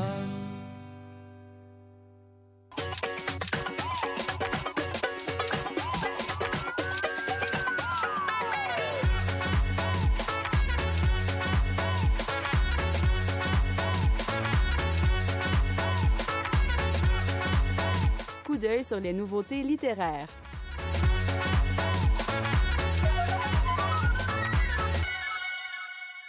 L'histoire d'un enfant autiste qui s'éveille au langage par l'écriture. Voici le résumé d'un récit de Sylveline Bourillon intitulé La vie romaine, publié aux éditions du Boréal. Écoutons le directeur de l'édition, Jean Bernier, nous en parler. C'est un premier livre, c'est un récit autobiographique. Euh, Sylvine Bourillon est, analyste musicale, elle enseigne l'analyse musicale à l'Université de Montréal maintenant, mais elle est née en Europe, elle est née en France, et dans un eu une enfance tout à fait atypique euh, dans les années 80. Elle, elle, est tout enfant, mais c'est un milieu très conservateur, très bourgeois d'où elle vient. Et puisque c'est une enfant qui à, à, une dizaine d'années ne parle toujours pas. Elle, est venue à la parole très très tard. Ses parents qui trouvent que que d'avoir une enfant en France, imagine à la grande bourgeoisie française avoir une enfant muette, non, c'est pas quelque chose dont on peut être très fier.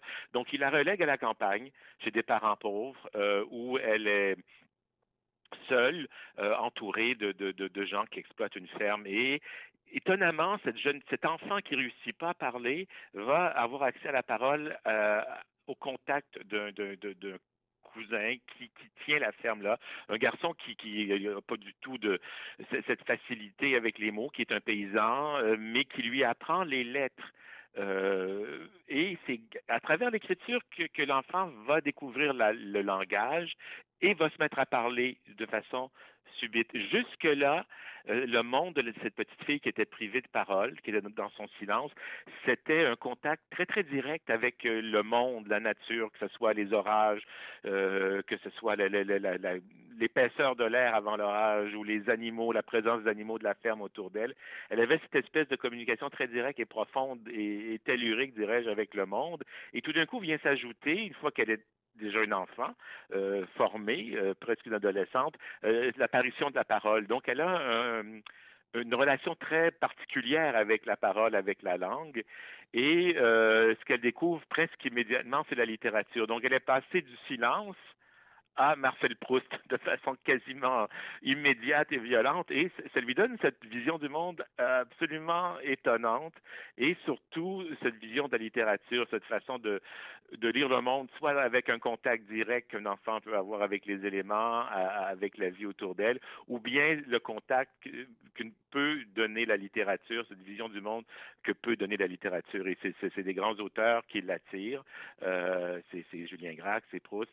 Donc c'est aussi un hommage à la littérature comme façon de déchiffrer le monde, comme façon de comprendre le monde qui nous entoure. Une enfance très atypique, euh, un parcours très atypique, mais qui euh, célèbre ce lien que la littérature nous permet d'avoir. Et la fameuse voix romaine du titre, c'est que dans la campagne où elle est née, il y a des bouts de chemin euh, qui datent de, l'Empire romain, bien sûr, comme dans toute la France.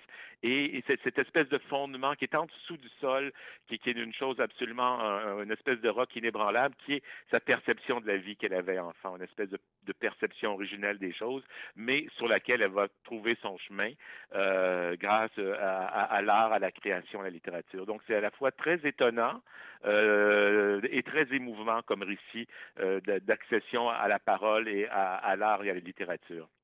C'était Jean Bernier des éditions du Boréal qui nous parlait de ce récit, La vie romaine de Sylvine Bourillon, maintenant arrivé en librairie.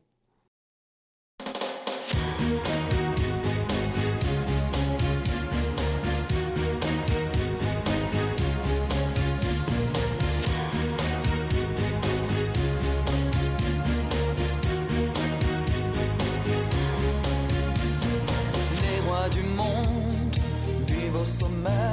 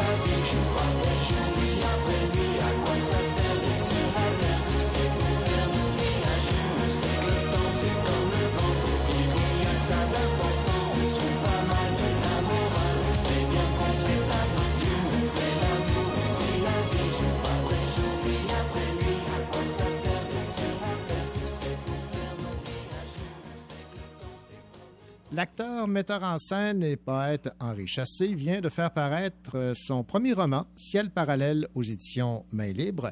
Dans Ciel parallèle, les personnages se cherchent, ils semblent attendre quelque chose de la vie.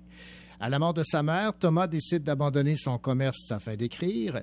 Elisabeth prend la fuite à la suite de la disparition de son frère jumeau dans une avalanche.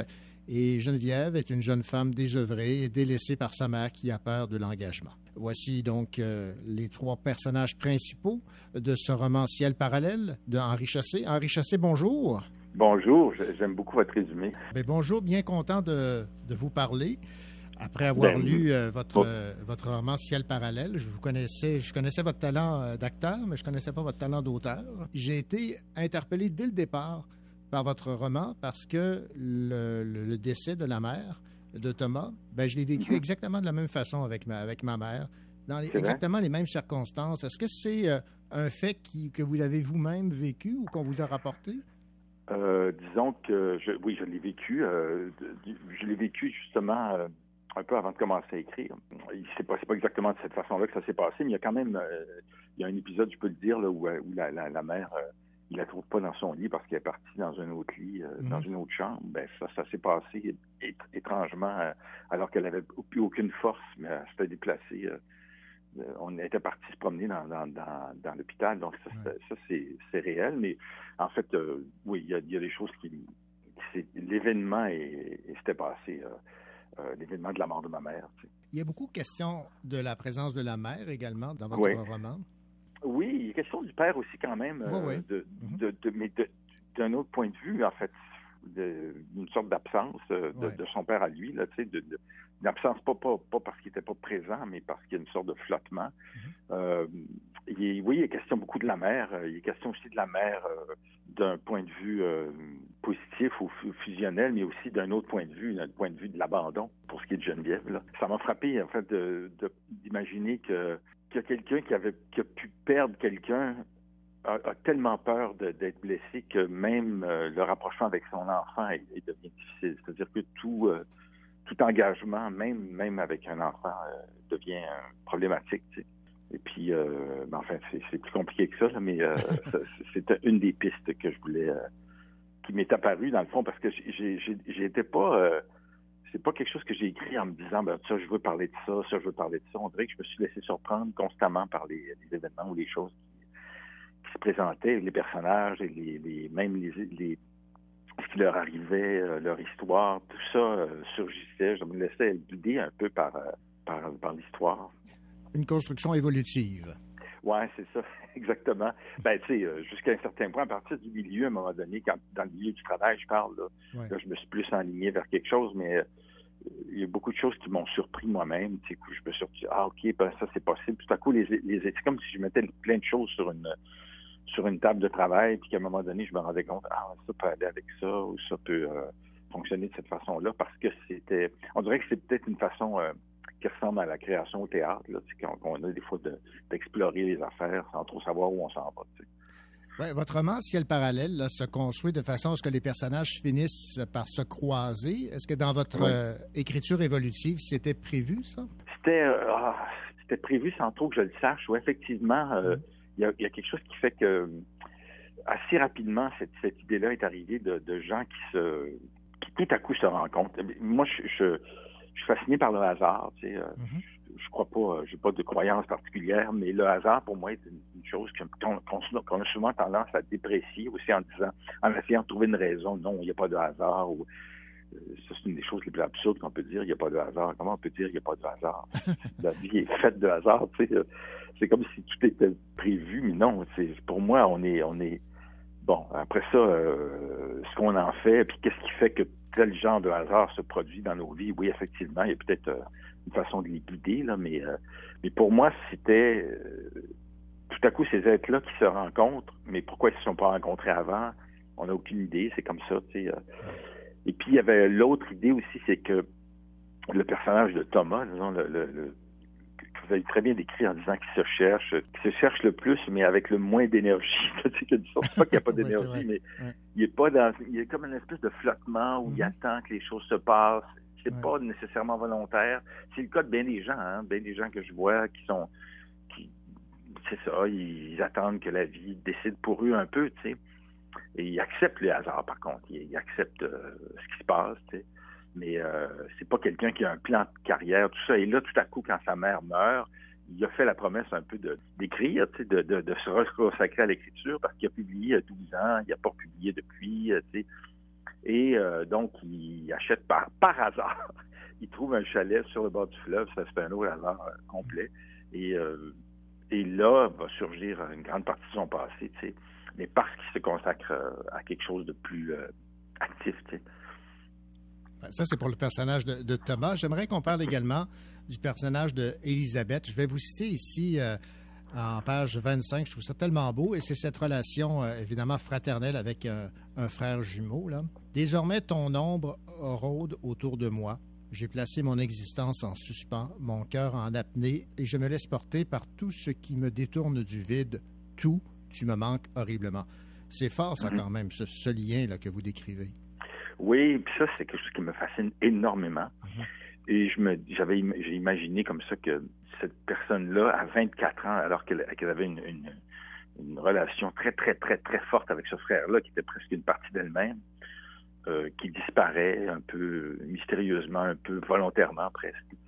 Et, euh, et, et- et puis qu'il ne s'est jamais retrouvé non plus le corps. Je- ça m'était inspiré un peu de l'histoire de- du, du fils de Pierre-Éliott Trudeau, là, tu sais, qu'on n'a jamais retrouvé là, dans, et puis, je me disais que, ça doit être terrible. Et puis, euh, j'avais imaginé que, ces deux jumeaux-là avaient des parents qui, eux aussi, étaient fusionnels complètement. C'est-à-dire que, donc, c'était comme deux duos qui se suffisaient, euh, qui, qui s'entrecroisaient, bien sûr, qui, mais à partir du moment où un des, des jumeaux part, euh, ils sont pas vraiment capables d'aider leur fille. Il y a comme quelque chose qui est, qui est trop fermé et leur fille leur rappelle, leur, leur rappelle constamment le fils disparu. Et il y a quelque chose qui brise à ce moment-là. Et, euh, et à ce moment-là, quand Elisabeth a une fille elle-même, elle est incapable de. qui est élevée par ses grands-parents, finalement, elle est incapable de, de, de subvenir à, son- à son besoin émotif. C'est très. euh, j'ai- je- ça, c'est quelque chose que, que j'ai connu, ça, des gens qui étaient. Démolis. Des, des- ouais, puis des parents aussi très, très, très, très, très, très amoureux, très fusionnels, très, mais presque fermés, dans le fond, qui étaient presque autosuffisants. Et l'enfant, bon, là, ils ont eu des jumeaux, puis ça, ça faisait leur affaire parce qu'ils voulaient pas en avoir d'autres. Il y a quelque chose de très, très étrange là-dedans, mais en même temps, c'est pas, euh, il y a, pas de condamnation du tout là-dedans. là. C'est, c'est juste un- une chose que je trouve intéressante. sais. Et puis, euh, à partir de ce moment-là, ben, Elisabeth aussi flotte. C'est tous des gens qui sont en une espèce de flottement dans leur vie, qui sont actifs, qui fonctionnent, mais, mais qui, qui sont pas arrimés, disons, à quelque chose de, de solide euh, émotivement. tu sais. Ouais, vous parlez de, de flottement. Évidemment, ça fait référence, entre autres, à ce- le choix de ce titre, Ciel parallèle, mais il y a également ce- cet oiseau, ce, ce pigargue là, qui, euh, Ouais. qui est toujours présent. C'est symbolique pour vous. Là. Oui, puis ça vient de. En fait, j'ai vraiment passé de deux étés à Beaumont, là, pas Beaumont, euh, au théâtre Beaumont-Saint-Michel, puis euh, je. C'est sur la rive sud de Québec, là, devant l'île d'Orléans, et puis. Effectivement, j'ai moment donné, il y avait des, des, des puis là, il y a une voisine qui m'a parlé de ça. Puis là, j'ai été fasciné parce que je les voyais souvent, tu sais, qui rôdaient. Puis là, cette idée-là de l'oiseau qui est présent partout, comme une espèce de, de provocateur du hasard, euh, comme une espèce de signe euh, qui est présent chez tous les, chez les personnages principaux, en fait. C'est euh, d'une façon ou d'une autre, chez le fils, chez le, le- chez Elisabeth, chez, Thomas beaucoup. Euh, c'est lui qui Thomas euh, dé- découvre le chalet parce qu'il y a un, pigard qui, est planté dans le milieu de la rue puis qui est obligé de freiner. Et euh, sur, le chemin, puis il voit la pancarte du chalet. Mais c'est une série de hasards pour moi. Je, je voulais pas décrire ça comme des signes du destin, mais plutôt une, étrange chose qui, est au-delà du, signe, qui est, une sorte de façon d'être guidé par la vie. Là. Ben, c'est beau, ça. Vous écrivez très bien, Henri Chassé, dans Ciel parallèle. Je vais vous citer ici en page 160. Je trouve ça tellement beau. Il pense aux mots de Marion il y a quelques jours. Je voudrais que tu me donnes accès à ta profondeur. Les mots sont quelquefois des explosifs, mais il faut d'abord dynamiter, puis construire des galeries si on veut atteindre quelque chose qui ressemble à l'âme, et ça le terrifie.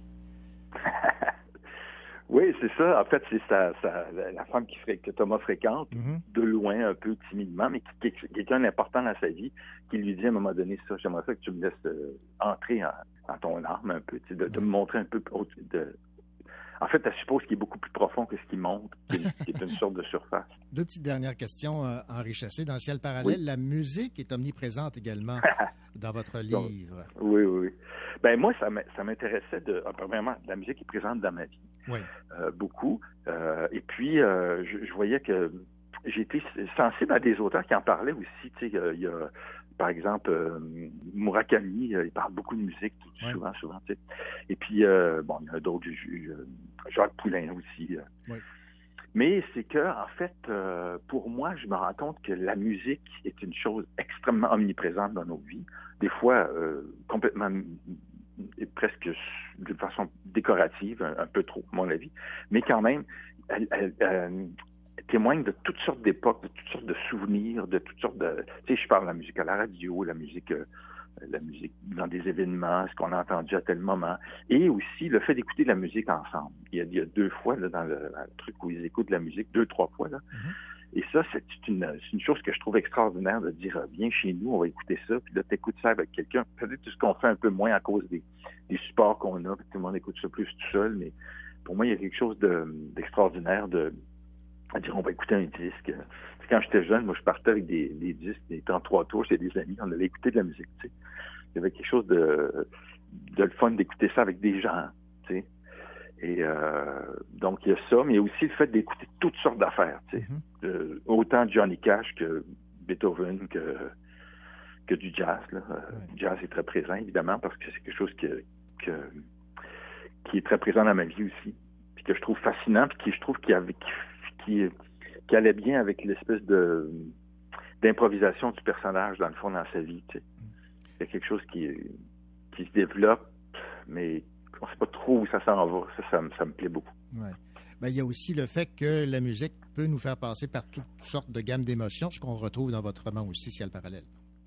Bien sûr. Puis, il y a, il y a, oui, puis c'est ça. Puis c'est de dire qu'est-ce que ces personnages-là écoutent. Oui, oui, oui. Oui, tout à fait. Ça, ouais. ouais.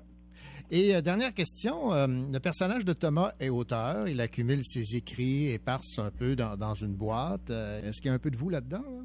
Ben, il, y a, il, y a, de moi, il y a quelque chose qui m'a fait remarquer qu'effectivement, c'est le même nombre de, de d'années entre les deux publications. C'est 12 ans. J'avais ah bon? publié le recueil de poésie a 12 ans. Mais disons que, oui, il y a, il y a, y a un rapport avec... Euh, le personnage est très différent. Moi, je suis pas enfant unique, puis euh, bon, mm -hmm. j'ai. J'ai trois, j'ai trois ans, j'ai deux enfants, j'ai des petits enfants, tout ça. Fait que, non, ça c'est, c'est très différent. Mais puis j'ai des frères et sœurs. Puis, mais euh, il y, a, y, a, une part, qui, oui. Puis le fait de le, le, théâtre est quelque chose qui ressemble un peu à ça. On est disponible aux autres euh, dans l'idée des, tu sais, si on fait ça comme sans avoir de projet ou si on est simplement interprète là, comme j'ai fait la plupart de ma vie, mm -hmm. on est beaucoup à la merci du désir des autres. Tandis que là, c'est ça. Lui, il fonctionne. Puis là, finalement, il y a euh, la vie passe et puis euh, cette chose-là qui, qui, est très personnelle, qui, qui est fait accès à sa profondeur, dans le fond, c'est, quelqu'un qui va l'aider. Là, je veux pas aller révéler trop, mais c'est quelqu'un qui va l'aider à, oui. à, à, mettre ça ensemble et puis à pousser. Puis ça, c'est un geste d'une, d'une, d'une grande intimité entre les deux. J'en dirai pas plus. non, non, on va laisser les gens quand même découvrir votre plume, oui. Henri Chassé. Donc, je rappelle le titre Ciel parallèle, votre tout premier roman. Et on peut vous découvrir également en mettant la main sur vos deux recueils de poésie. Merci beaucoup. Oui, merci beaucoup. Merci. Bonne, bonne journée. Ici Julie Deshôtels. Cette semaine, je vous parle du tome 2 de Arlo et Pips, La clique des corbeaux, un album jeunesse écrit et illustré par Élise Gravel.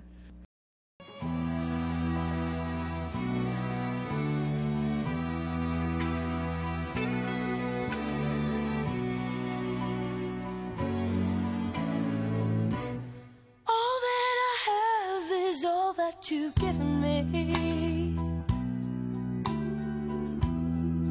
Did you never worry that I come to depend on you? I gave you all the love I had in me. And now I find you lied, and I can't believe it's true.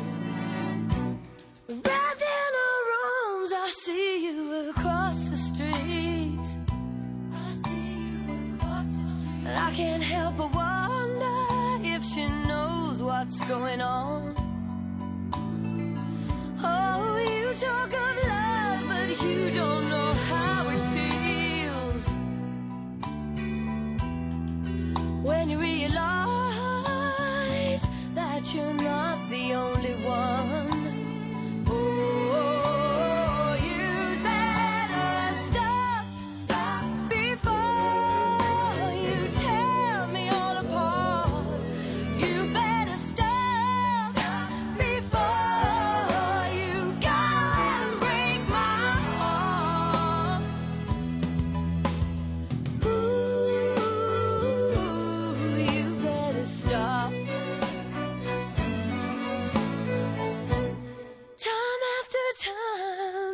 tried to walk away.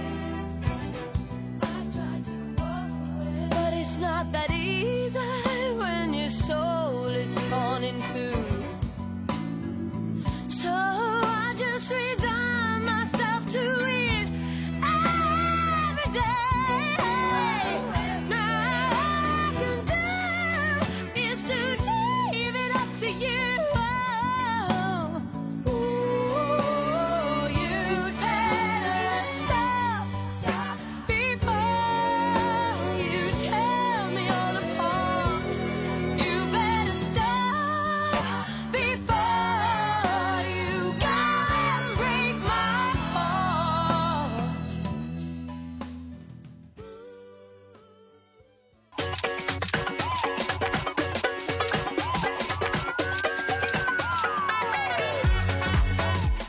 Guylaine Gilbert-Dumas. Vous écoutez l'émission littéraire Le Cochot Chaud.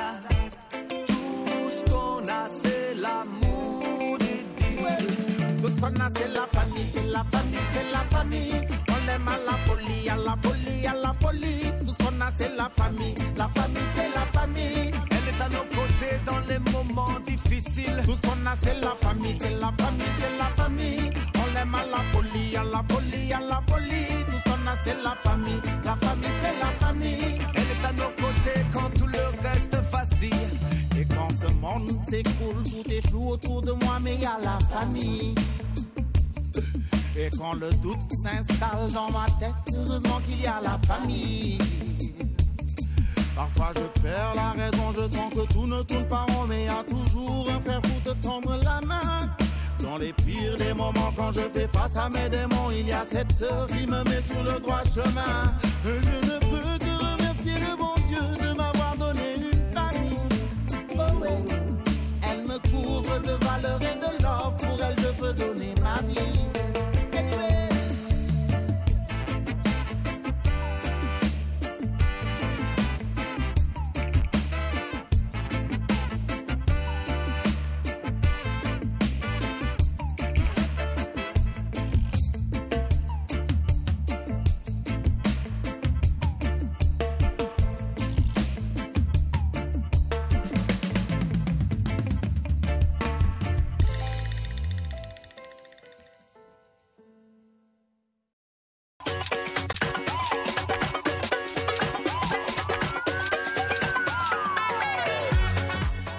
Sa table de chevet, il y a plein de livres. Elle nous partage son plus récent coup de cœur.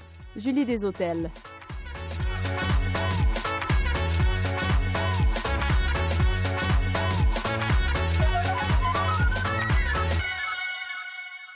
Julie des Hôtels, bien le bonjour. Bonjour René. Julie, cette semaine, là, vous me faites plaisir parce que vous allez nous parler d'un album illustré euh, d'une dénommée euh, Élise Gravel. Ça, c'est, euh, je pense que c'est l'une des autrices jeunesse qui a la plus grande réputation sur la scène internationale et qui est pas mal la chouchou des, des jeunes du Québec. Je me trompe pas, là. Non, en effet, elle est vraiment euh, très connue, auteur très prolifique et très appréciée, tant des enfants que euh, des professeurs et des parents. Ouais, oui, c'est ça, de, tout le monde finalement. Et là, le livre dont vous avez euh, choisi de, nous parler, c'est un livre publié aux éditions scolastiques et il a pour titre Arlo et Pips. En fait, c'est le numéro 2 et c'est la clique des corbeaux donc autrice et illustratrice Élise Gravel. Alors, euh, dans un premier temps, résumez-nous euh, l'œuvre et euh, quelle est votre appréciation? Donc, Arlo et Pips 2, la clique des corbeaux. On y retrouve Arlo le corbeau et son ami Pips, le petit oiseau jaune, personnages principaux du premier tome qui s'intitulait Le roi des oiseaux et qui est paru en 2020. Donc Arlo, toujours aussi venteur et imbu de lui-même, s'ennuie. Même les activités qu'il appréciait pratiquer dans le premier tome, comme par exemple partir à la recherche de nouveaux objets à ajouter à sa collection de trésors avec son ami Pips, ne semblent plus l'amuser. Donc Pips va lui proposer de l'aider à se faire des nouveaux amis en l'accompagnant au parc où se rassemble une clique de corbeaux. C'est là que les deux amis font la rencontre de Marla, un corbeau très intelligent, peut-être même plus qu'Arlo. Cette nouvelle rencontre va suffire à sortir Arlo de son ennui puisque Marla possède un impressionnant bagage de connaissances qui divertit et intrigue les deux amis. Arlo aurait-il finalement rencontré son alter ego? Donc, euh, comme toujours, j'ai euh, vraiment apprécié l'écriture d'Élise Gravel. Je l'ai trouvée débordante d'humour et d'énergie. Ses illustrations colorées rendent ses personnages d'autant plus attachants et c'est avec joie que j'ai retrouvé les deux oiseaux du tome précédent, le roi des oiseaux j'ai beaucoup apprécié les petites capsules éducatives qui étaient euh, déjà présentes dans le tome 1 et qui, selon moi, viennent enrichir subtilement la lecture de tous les lecteurs avec des faits inusités et somme toute très intéressants. Donc, on les retrouve sous la forme de petites capsules, un peu euh, à l'image de notes en bas de page. Donc, les capsules sont accompagnées d'une étoile rouge qui, elle, est reliée à un événement narratif ou à quelque chose qu'un personnage a dit. Par exemple, lorsqu'Arlo déclare à Pips qu'il s'ennuie parce que les corbeaux ont besoin de passer du temps avec d'autres corbeaux, Élise Gravel explique dans sa petite euh, rubrique au bas de la page qu'effectivement, les corbeaux sont des oiseaux qui aiment la compagnie et c'est pourquoi ils vivent souvent en groupe. Ou encore, lorsque Arlo dit à Marla Je n'arrive pas à croire la quantité de nourriture que les humains gâchent, l'autrice ajoute Les humains gâchent 1,3 milliard de tonnes de nourriture chaque année. Et tout comme Arlo, elle écrit qu'elle n'arrive pas à y croire non plus. Donc, en conclusion, j'ai vraiment aimé la lecture d'Arlo et Pips de La clique des corbeaux, surtout à cause de son caractère éducatif et du style d'écriture léger et amusant d'Élise Gravel. À quand le prochain tome? Bien, on a tous hâte de le voir, ce prochain tome. Alors, on rappelle le, titre euh, du euh, livre de Élise Gravel, publié aux éditions scolastiques.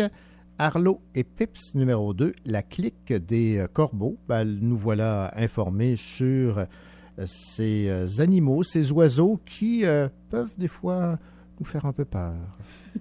Merci Julie. Merci à vous René.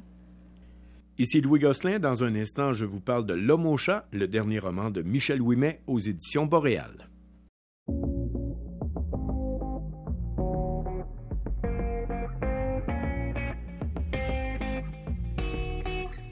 On laisse les scènes dans le véhicule une marche pour parler.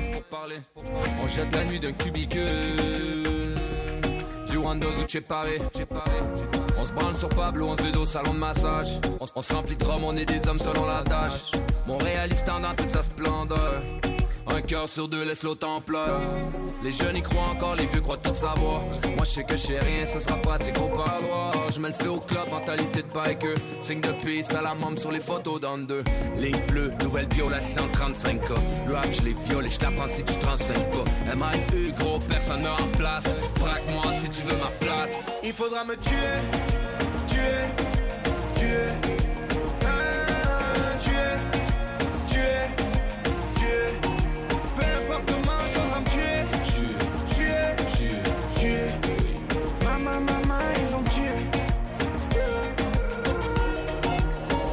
Recherche le grand amour.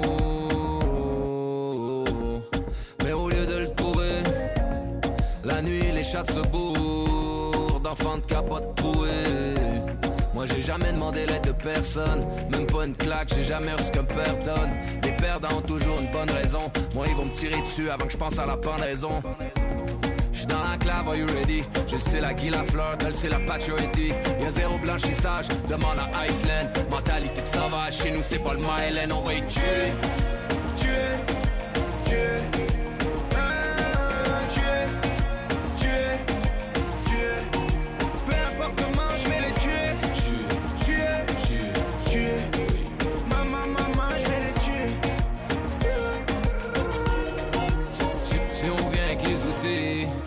On refait pas la toiture.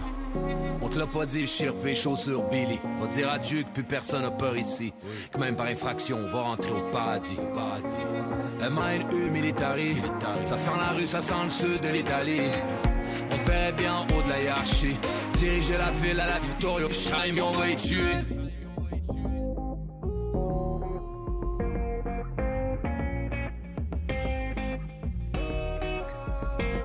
On va y tuer parce que les grosses nourrissent des plus petits. On va y tuer vu qu'on a rien qu'une vie.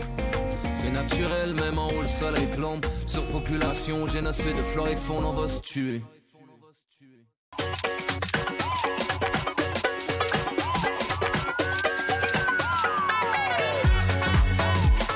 Il n'a pas peur de prendre quelques livres pour les lire, évidemment. Louis Gosselin.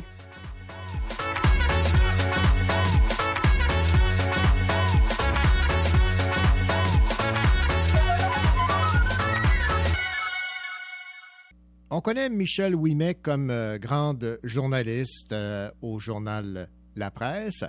On a découvert son talent d'autrice et voilà qu'elle se lance dans le roman noir, le roman policier. Et ce n'est pas passé inaperçu euh, sous le radar de Louis Gosselin. Bonjour Louis. Bonjour René. Louis, je sais que vous aimez beaucoup euh, Michel Ouimet, évidemment à titre de, de journaliste. Et vous, je me rappelle que vous aviez entre autres parlé d'un de ses livres où elle racontait là, les conflits qu'elle avait couverts. Oui, Partir pour raconter, c'était le livre dont je vous ai parlé il y a environ un an. Ouais. Euh, Michel Ouimet a été journaliste à la presse pendant presque 30 ans. Euh, depuis qu'elle a pris sa retraite, elle a publié deux romans, euh, La promesse et l'heure mauve. Et là, elle nous arrive avec un troisième roman, L'homme au chat. Et c'est un thriller. Ça se passe de nos jours à Montréal. On retrouve le corps d'une quatrième femme assassinée, sauvagement battue. Et là, on découvre qu'on a affaire à un tueur en série. Et il y a bien sûr un enquêteur au dossier, policier, mais l'histoire tourne autour de Marie Pinelli, qui est une journaliste qui enquête aussi et qui a besoin d'un scoop parce que la compétition est forte dans le milieu des médias. Les jeunes commencent à pousser et euh, elle a besoin d'un scoop, donc elle enquête beaucoup euh, sur, sur ce cas-là. Et l'action du roman est surtout axée sur elle plutôt que sur habituellement le policier enquêteur qui, vit toutes sortes de choses. hein. Mhm. Donc, euh, L'homme au chat, c'est, ça se lit très facilement. Les dialogues sont nombreux, les dialogues sont directs. Euh, Michel Ouimet est journaliste, hein, fait qu'elle aime, elle aime aller droit au but et on perd pas deux trois pages à lire la couleur de la tapisserie. on est on est on n'est pas là du tout là. C'est direct, c'est vivant comme écriture, les personnages sont bien définis. On s'attarde à Marie la, la journaliste mais aussi à son entourage, les amis, l'enquêteur comme tel, ses collègues masculins dans la salle des nouvelles. Donc, c'est très bien décrit. On s'y attache au personnage. L'intrigue est excellente. Et la fin, la fin n'est pas banale non plus. Vous allez voir. Euh, vous vous attendez à quelque chose, ce sera pas ça, je vous le dis. Euh, c'est une fin dont on, c'est rare qu'on voit ça. J'ai beaucoup aimé. Euh, c'est du très bon travail. Et Michel Ouimet, juste pour vous donner une idée, c'est une journaliste donc qui est habituée dans la recherche. Et dans les remerciements, à la fin, il y a des policiers interrogés, des médecins psychiatres, des policiers à la retraite, un profiler, un polygraphiste, même une victime de viol qui a accepté de parler des séquelles qu'elle a vécues. Elle a aussi écrit à des meurtriers célèbres comme Paul Bernardo, Robert Picton et d'autres. Il y en a une liste. Ils ont tous refusé de répondre à l'invitation, répondre à ces questions, mais elle aurait aimé ça discuter avec eux pour euh, encore mettre plus de réalisme dans son enquête, dans son roman. Comment se sent le tueur en série avant d'agir? Qu'est-ce qui le motive? C'est quoi son procédé? Elle a essayé, elle le dit, elle nomme les noms, elle dit ils ont tous refusé de me parler, mais il y a plusieurs corps de police d'enquêteurs. Elle a suivi des enquêteurs pendant deux semaines sur le terrain. C'est un excellent travail de recherche et on le voit à la lecture. Mais moi, ce que j'aime beaucoup, c'est sa façon de parler, sa façon d'écrire. C'est direct. Les dialogues, j'en lisais à ma conjointe euh, quelques paragraphes. Elle dit Mon Dieu, on dirait que c'est quelqu'un qui nous parle. Bien, effectivement, ça se lit comme si vous lisiez un compte-rendu euh, d'une pièce de théâtre, d'une discussion sur, euh, sur courriel par courriel que vous avez eu. C'est très clair, c'est très bien fait.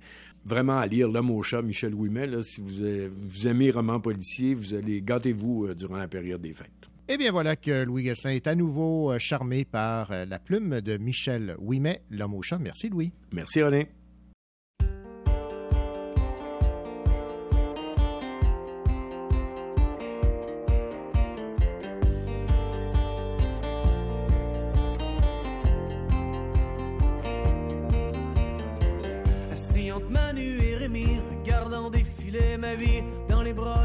Je me dis que j'en ai plein le cul. La bière goûte plus la bière et le scotch goûte plus la scotch. Je sais même plus ce qu'il y a dans mon verre. C'est peut-être pour ça que je fais le tout croche.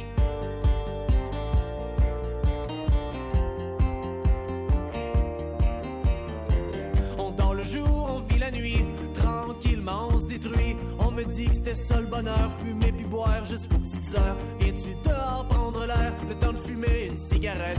L'un de ces bâtonnettes, cancer. Nous, on va tout péter au frais.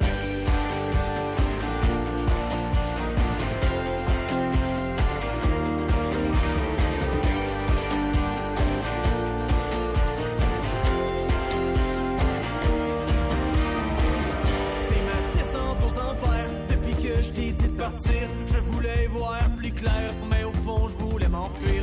J'avais des mots à guérir, un petit cœur à réparer. Laisser ma tête s'émanciper dans l'ouragan de mes pensées.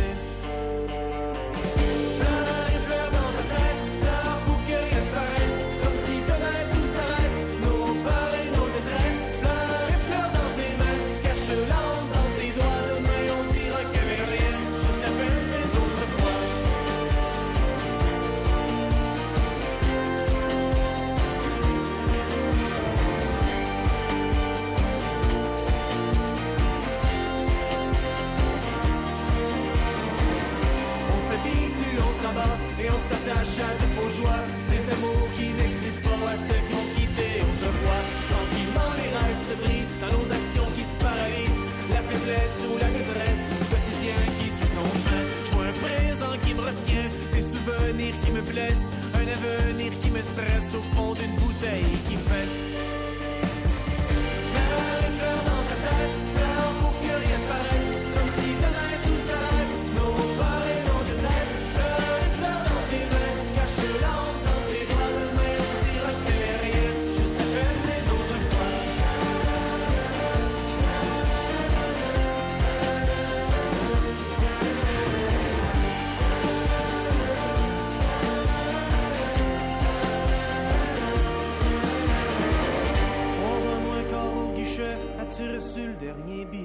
Running Bill m'a rattrapé quand le taxi s'est sauvé. C'est trop tard pour que je t'appelle, il reste plus rien dans la bouteille. J'ai bu le meilleur, j'ai gardé le pire.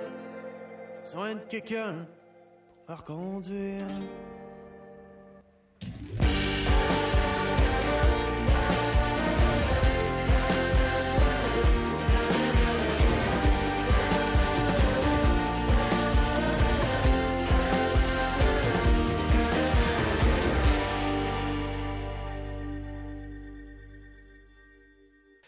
Nous terminons cette autre édition de votre rendez-vous littéraire avec deux nouvelles internationales. Tout d'abord, l'écrivain colombien et prix Nobel de littérature Gabriel Garcia Marquez a eu une fille hors mariage, un secret jalousement gardé par ses proches, mais révélé huit ans après sa mort dans un article de la presse colombienne.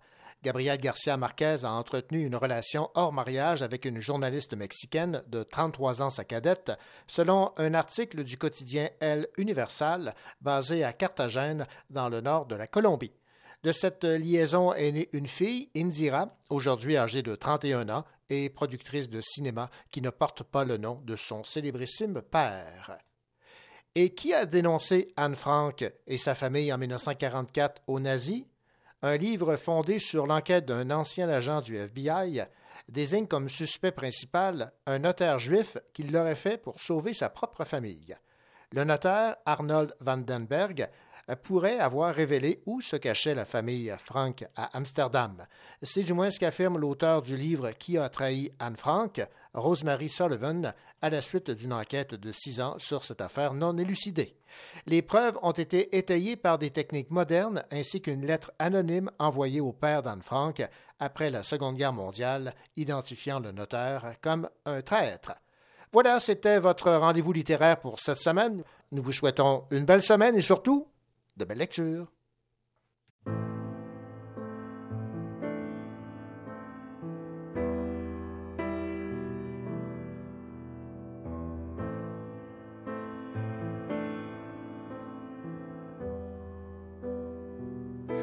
Jamais vu de nuit aussi calme. Et je la regarde enchaîner les cigarettes. Et c'est coulent en silence, on entend toujours les cigales. On se blesserait même avec zéro mot. Pourtant, aucun mur sur cette terre ne pourrait étouffer le cri de nos phéromones. On risque pas de tenir longtemps. Tu m'as même comparé à Lucifer. Maintenant, tu bois et tu veux bien de moi. Non, mais j'hallucine. Je sais déjà ce que la distance entraîne. Soit c'est la guerre pendant dix ans sans trêve, soit je la quitte en lui disant Garde le sourire, plus rien n'est grave. Tant qu'il nous reste une seconde de souvenir dans le crâne, nos deux corps pourraient mourir. J'ai déjà fait le deuil, maintenant pas loin de moi, une larme cachée dans l'œil. Notre histoire n'aurait jamais pu finir dans le calme et la tendresse. Je te déteste comme cette phrase qui dit c'était trop beau pour être vrai. Je n'avouerai jamais que certaines de mes propres émotions m'effraient. Je te déteste comme cette phrase qui dit c'était trop beau pour être vrai.